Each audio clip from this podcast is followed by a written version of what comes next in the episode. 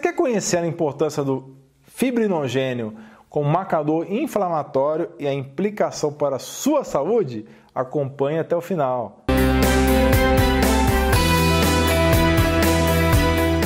Mas que raios é fibrinogênio?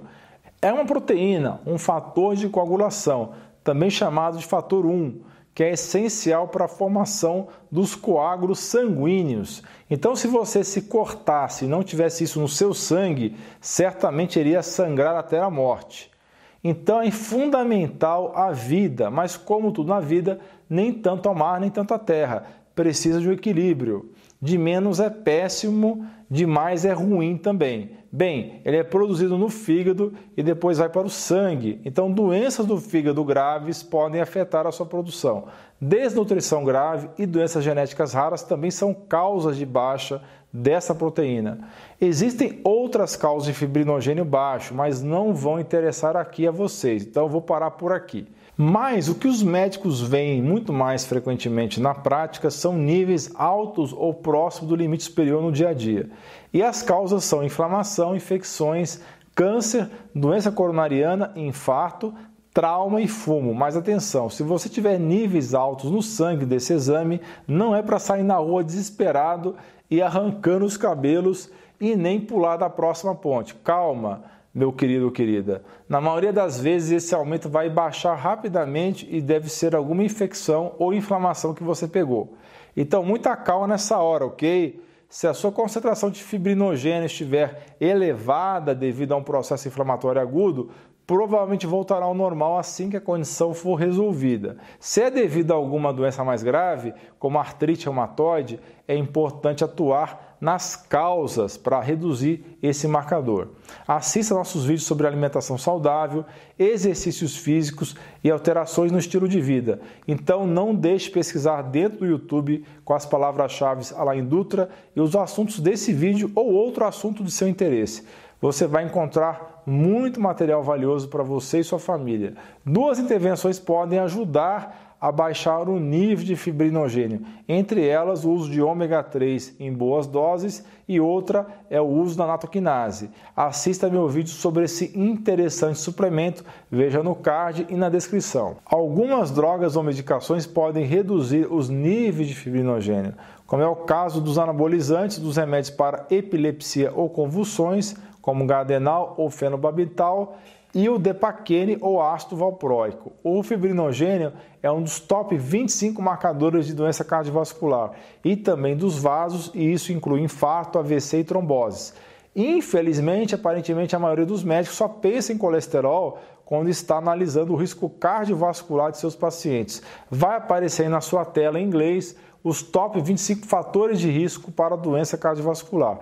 Você pode capturar essa tela ou ainda acessar o link alaindutra.com.br top 25 e mostrar para o seu médico se você quiser. Só tenha tato na hora de fazer isso para não criar atrito, seja educado e respeitoso, ok? Eu te convido a assistir o vídeo em que discutimos top exames que os médicos às vezes esquecem de pedir nos check-ups. Seria muito importante você assistir esse vídeo. O link vai estar na descrição e no card.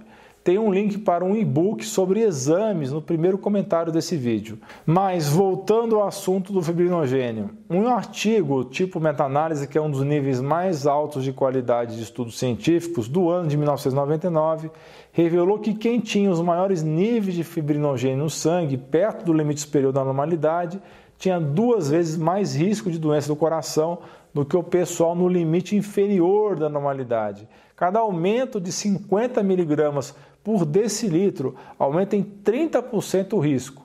O problema é que o fibrinogênio alto ou perto do limite superior do normal engrossa o sangue, deixa grosso, usando um palavreado mais simples para você entender. E também aumenta a ação dos radicais livres na parede das células, chamado no linguajar médico de peroxidação lipídica. Um estudo de 2002 da American Heart Journal mostrou resultados parecidos. Para você que curte o conteúdo desse canal, é muito importante o seu suporte. Conheça o grupo de apoiadores.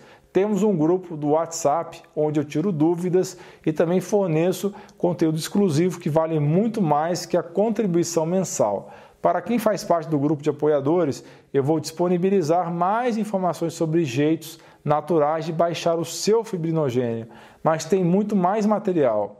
Estamos no momento no processo de migração da plataforma Apoia-se para a Catarse. Isso porque tivemos problemas com a primeira. E aqui quero aproveitar a oportunidade para publicamente pedir desculpas a você que já foi apoiador e cancelou por problemas de processamento ou outros. E vamos fazer todo o possível para que esses problemas não se repitam na nova plataforma. Caso você queira dar mais uma nova chance, o link para participar é lá em dutra.com/apoia e está na descrição do vídeo.